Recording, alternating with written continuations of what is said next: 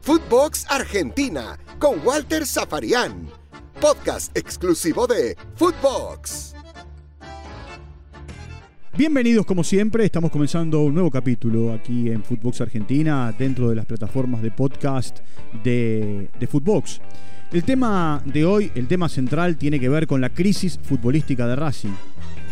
Así como lo escucha, Racing está en una crisis futbolística porque eh, en eh, lo que va del torneo y va a jugarse la fecha 17 a partir de hoy, de hecho Racing va a jugar en Santa Fe con Unión, Racing va a cambiar por tercera vez de entrenador. A comienzos de año, con la llegada de Rubén Capria como director deportivo, manager, secretario general, como le quieran llamar, eh, se produjo la llegada de Pizzi, Juan Antonio Pizzi, que perdió la final de la Supercopa con River, que fue despedido a partir de tener un campeonato, bueno, atípico porque llegó a la final, la perdió con Colón, eh, arrancó este torneo que está vigente y fue despedido. Úbeda, que eh, dirigía la reserva y, y que era parte de la estructura de Capria en la Secretaría Técnica, tomó las riendas del equipo con eh, Lagarto Fleita y con Chichi Arano, dos futbolistas que tienen que ver con la historia de Racing, los, cuatro en realidad, porque Capria también. Eh, de hecho, Úbeda eh, fue capitán de aquel equipo campeón con Reinaldo Merlo en 2001, después de 35 años. Arano era parte también de, aquellos equipos. y, a ver, arrancó bien el ciclo Úbeda, arrancó con resultados que, fueron positivos. El tema es que en este último tiempo Racing no ha encontrado la manera de jugar, ha cambiado mucho el equipo Úbeda y a partir de los cambios de equipos llegaron los malos resultados. ¿Dónde juega Lisandro López? ¿En qué zona de la cancha? Cuando Lisandro López viene a buscar la pelota al lado del 5 es porque Racing no está bien. Lisandro López tiene que jugar arriba, a lo sumo detrás del punta, como jugaba con Lautaro Martínez o como él y Lautaro Martínez iban haciendo un enroque de posiciones. O como supo jugar con Darío Sitanich, eh, siendo los dos delanteros de área uno al lado del otro.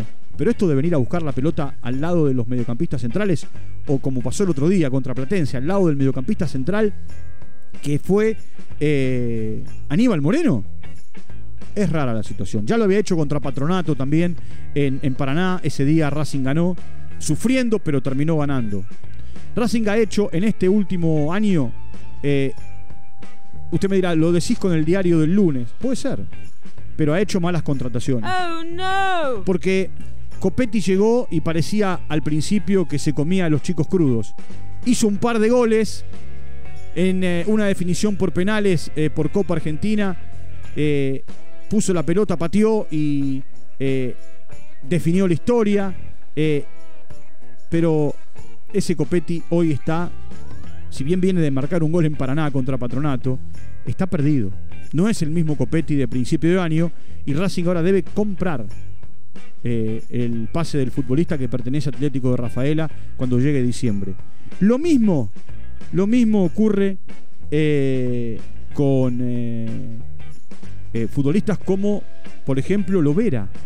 Lovera viene del Olympiacos en Grecia Pagaron 500 mil dólares por el préstamo, pero a fin de año si Racing lo quiere comprar tiene que poner 5 millones de dólares. Y podría seguir yo, ¿eh? Las malas contrataciones. Chancalay, que es un jugador que le fue bien en el sub-20, que no tuvo tanto recorrido en Colón, llegó a Racing, juega y no juega, eh, tiene lagunas, por momentos aparece, por momentos no desaparece de lo que es la estructura del equipo. Cuando digo desaparece y no desaparece es en cuanto al juego. Eh, en, eh, en la zona defensiva, en este último tiempo, si bien se afianzó Cáceres como lateral derecho y Mena como lateral izquierdo, al equipo lo, sostienen los centrales, hay un gran trabajo de Sigali en, esa zona de la cancha.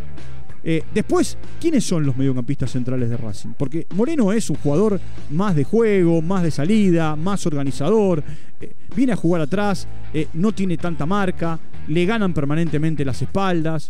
Eh, y, eso que, y eso que Racing tiene eh, una buena estructura en cuanto, en cuanto a nombres.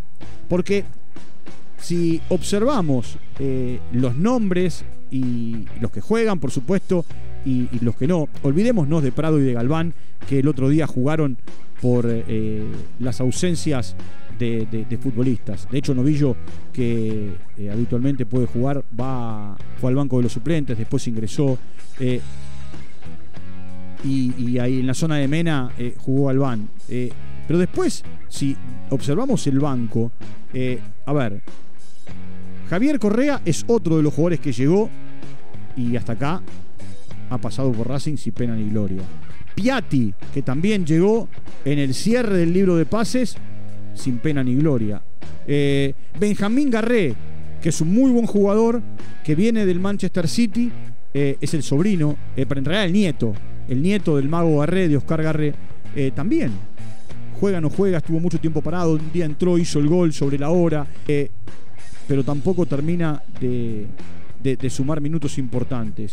Eh, Novillo llegó de Belgrano, es otro de los jugadores que está a préstamo, es otro de los jugadores por los cuales Racing tiene que, eh, hacer eh, una erogación importante de dinero cuando termine el campeonato. Y después, por supuesto, tiene que estar muy mal físicamente y futbolísticamente Sitanich para no jugar. Eh, un jugador con mucha experiencia, con mucho recorrido. Lo mismo que Matías Rojas, que si bien el otro día jugó como, como titular eh, y después fue reemplazado, promediando el segundo tiempo, más allá de haber jugado un buen primer tiempo, eh, no, no termina de ser el Rojas de, de defensa y justicia. Ese Rojas que Racing fue a buscar y que y le dio resultado en un momento con, con BKCS. ¿Quién va a llegar a Racing a partir de mañana? Fernando Gago. Está dividida la biblioteca. Sorprendió Capria con la designación de Fernando Gago. Capria, director deportivo, responsable de la Secretaría Técnica. Cuando el periodismo, voy a hablar por mí, yo consulto a los dirigentes de Racing en off los dirigentes de Racing dice es una decisión y una elección de Capria. Yo digo, hermanito, vos sos el, eh, presidente, el vicepresidente, el secretario general, el vicepresidente segundo o, un vocal. Y, si no te gusta, llévalo a moción.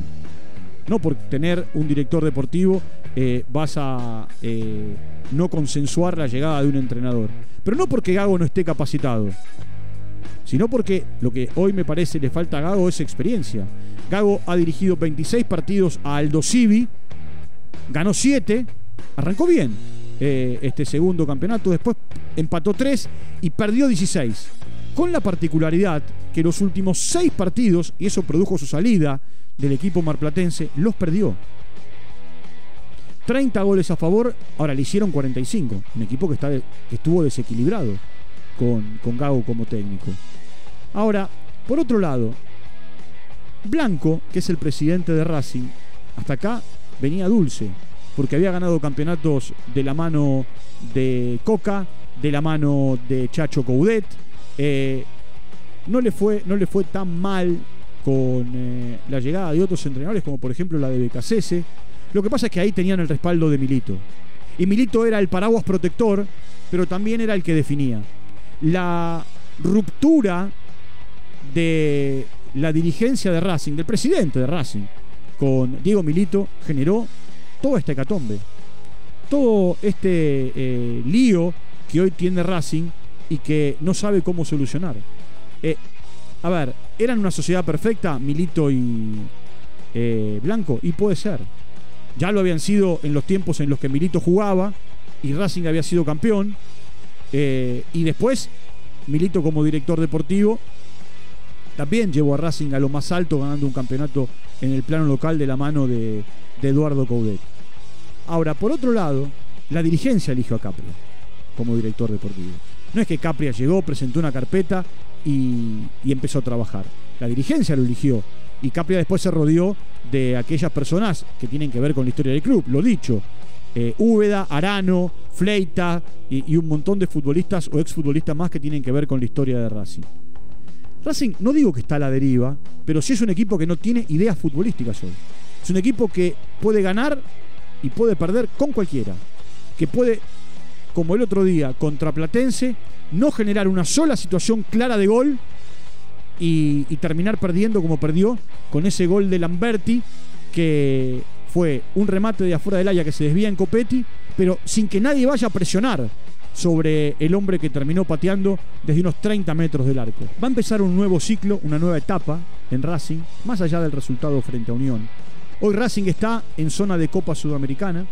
Eh, al torneo le va a quedar eh, un, tramo final porque eh, estamos bueno, entrando a la fecha a la fecha 17 y Fernando Gago tendrá que asumir el fin de semana cuando Racing juegue de visitante contra Rosario Central. y, y bueno, ese partido ese partido se va a jugar el sábado por la noche y será la presentación formal de Gago, más allá de la presentación que se va a dar en el día de mañana y los entrenamientos que tenga hasta el sábado.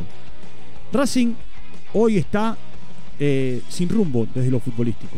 Por más que los hinchas se enojen con lo que el periodismo dice, por más que ellos entiendan que el cambio debe venir por otro lado. Insultaron mucho a los dirigentes el otro día, cuando esta era la mejor dirigencia de toda la historia de, Racing.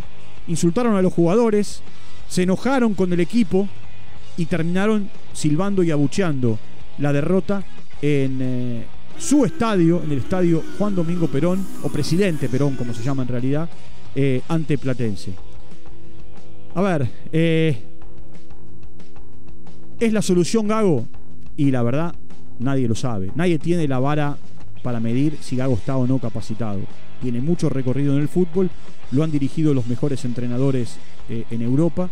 Él dice que el técnico que más lo marcó fue Luis Enrique cuando lo dirigió en la Roma y que de Luis Enrique aprendió mucho.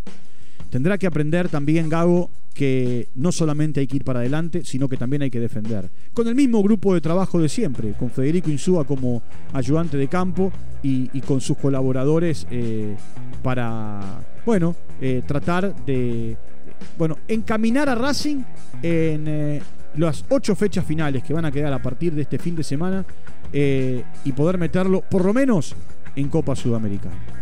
Veremos cómo le va. En Aldo Civi la cosa no fue positiva para Fernando Gago.